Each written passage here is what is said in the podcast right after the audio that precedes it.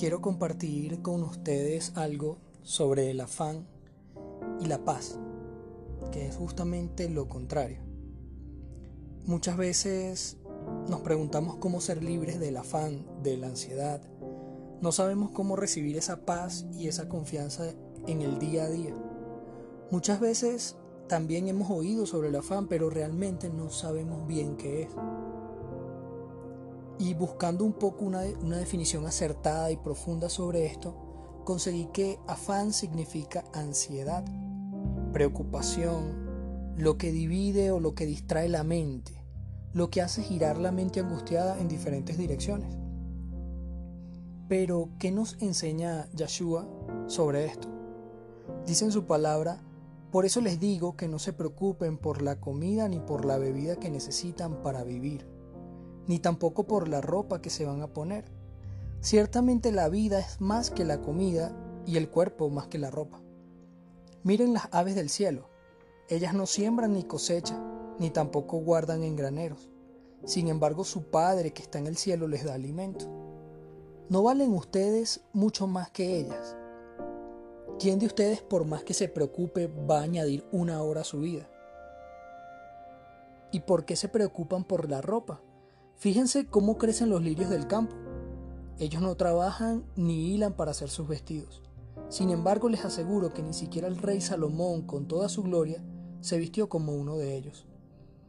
Así que, si Dios viste así a todo lo que crece en el campo, que hoy tiene vida pero mañana será quemado en un horno, con mucha más razón cuidará de ustedes. No sean gente de poca fe, así que no se preocupen ni digan qué vamos a comer o qué vamos a beber o qué ropa vamos a usar. La gente que no conoce a nuestro Padre Celestial trata de conseguir esas cosas. Pero ustedes tienen a su Padre en el cielo, que sabe que necesitan todo esto. Así que primero busquen el reino de Dios y su justicia, y les será dado todo lo que necesitan. No se preocupen por el día de mañana, porque el mañana traerá sus propias preocupaciones. Cada día tiene ya sus propios problemas. Dice en Mateo 6 del 25 al 34. En otra versión dice al final, basta a cada día su propio afán. Vemos que las preocupaciones tienden a alejarnos poco a poco de lo más importante, que es nuestro Padre Celestial. Él sigue allí, pero es como si nosotros no estuviésemos conscientes que el Creador del universo, nuestro Padre, está en nosotros, como si aún no entendiésemos que el Eterno cuida de nosotros y nos guarda.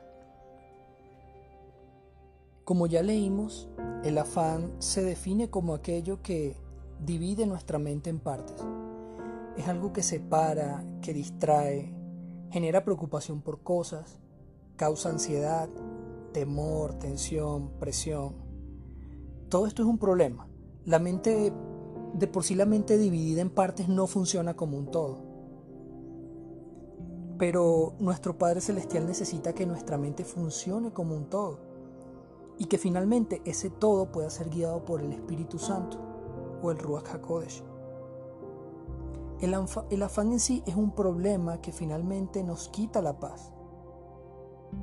Y, nuestro Padre Celestial es el único que puede librarnos de aflicciones y regalarnos su paz. Entonces, ¿qué papel juega la fe? La fe en este caso eh, trata de no agobiarse, sino de descansar en nuestro Padre. Confiar en Él, en sus palabras, en sus palabras y en su promesa. Dice el Salmo 34, 19, el justo pasa por muchas aflicciones, pero Yahweh lo librará de todas ellas. Y el mismo Yeshua en la cruz no solo nos regaló salvación y vida eterna, sino que también nos regaló sanidad, nos regaló paz, y, esa paz que nos reconcilia con el Padre primeramente, esa paz que, que quitó el pecado que hacía separación entre el Padre y nosotros y nos pudimos reconciliar con Él. Pero también una paz donde descansamos en Él, donde sabemos que Él tiene bajo control todas las cosas, donde podemos conseguir seguridad, paz, tranquilidad, reposo. Dice Isaías 53.5. Dice, pero fue traspasado a causa de nuestra rebeldía. Fue atormentado a causa de nuestras maldades. El castigo que sufrió nos trajo la paz y por sus heridas alcanzamos salud y sanidad. Aquí podemos ver lo costoso y difícil que fue para Yeshua regalarnos paz. Muchas veces nos dicen que la salvación es gratuita, pero realmente se pagó un precio muy alto por ella. Yeshua pagó un precio muy alto por nuestra salvación. No podemos olvidar este regalo y debemos guardarlo como un tesoro. Debemos valorar día a día ese sacrificio. Y aquí es donde yo me pregunto, bueno, para nosotros, para ti, para mí, ¿qué significa la paz? ¿Qué es la paz? Algo que, escuchamos muchas veces. Fíjense que en hebreo, paz eh, es shalom y se define como muchas cosas. ¿sí? Se las puntualizo. Está la plenitud, la totalidad, integridad, salud, bienestar, seguridad, solidez, tranquilidad, prosperidad, perfección, descanso y armonía. Todo eso se engloba en la palabra shalom. Cuando hablo de prosperidad no me refiero a lo que se nos viene a la mente, comúnmente que todo es dinero, no. El hecho de tener una familia unida, una familia que esté sana, una familia que, que tenga temor, respeto y reverencia hacia Yahweh, nuestro Creador, eso es prosperidad. La ausencia de discordia o agitación también es shalom. Shalom viene de la raíz verbal shalam, que significa perfecto, pleno o completo. Eso es lo que nos, nos regala Yahshua en la cruz. Con su sacrificio nos hace ser plenos completos y perfectos en Él, cuando nos volvemos a unir con el Padre, uno con el Padre. Por lo tanto, Shalom representa mucho más que ausencia de guerra o conflictos, sino que se refiere más a esa plenitud que toda la humanidad busca. La palabra Shalom aparece cerca de 250 veces en el Antiguo Testamento.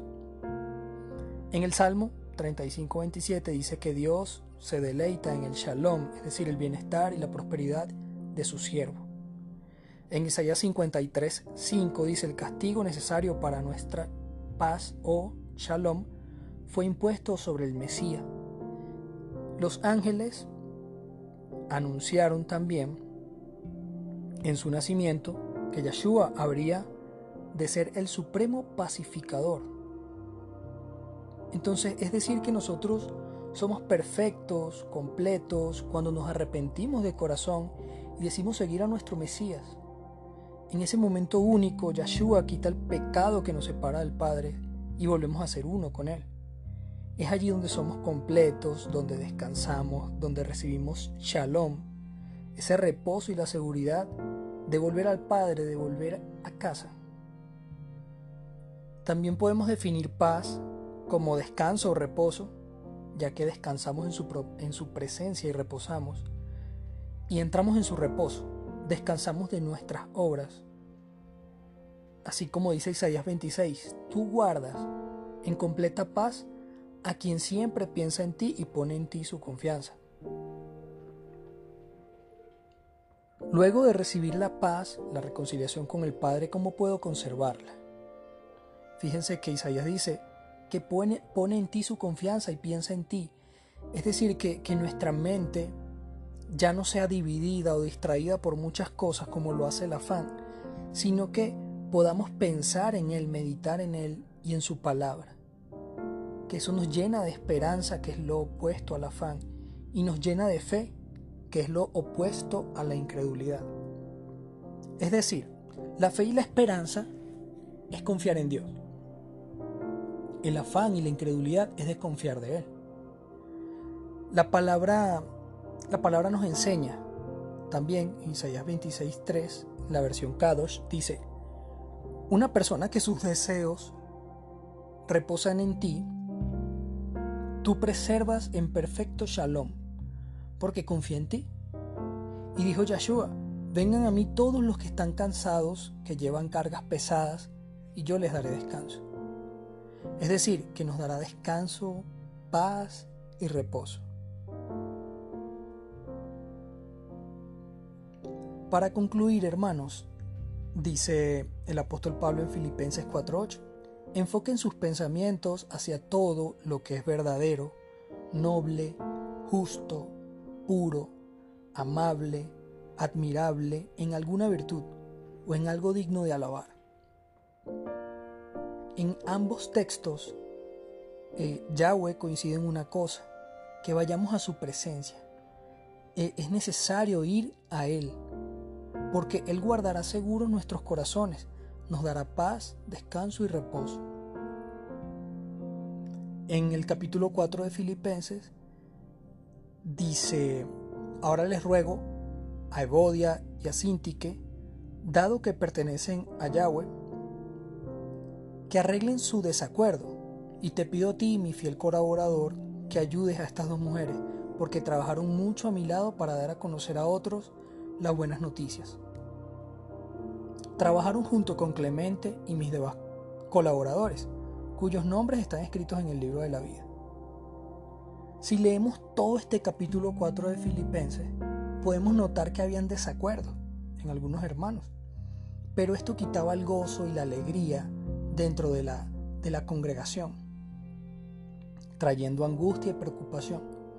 Quizás algún tipo de afán perturbaba sus mentes y por esto Pablo les dice, enfóquense, dominen sus pensamientos en una sola dirección, porque esta es la clave para recibir la paz en nuestros corazones, una paz que nos guarda, nos cuida y nos protege. Dice también en Filipenses 4 del 6 al 7, no se preocupen por nada, en cambio oren por todo. Díganle a Yahweh lo que necesitan y denle gracias por todo lo que Él ha hecho. Así experimentarán la paz de Yahweh que supera todo lo que podemos entender. La paz de Yahweh cuidará su corazón y su mente mientras vivan en Yahshua Hamashiach. Un ejemplo del afán y la paz en la presencia de Dios eh, está en el libro de Juan. Dice, mientras Jesús iba de camino, entró a una aldea y una mujer llamada Marta lo hospedó en su casa.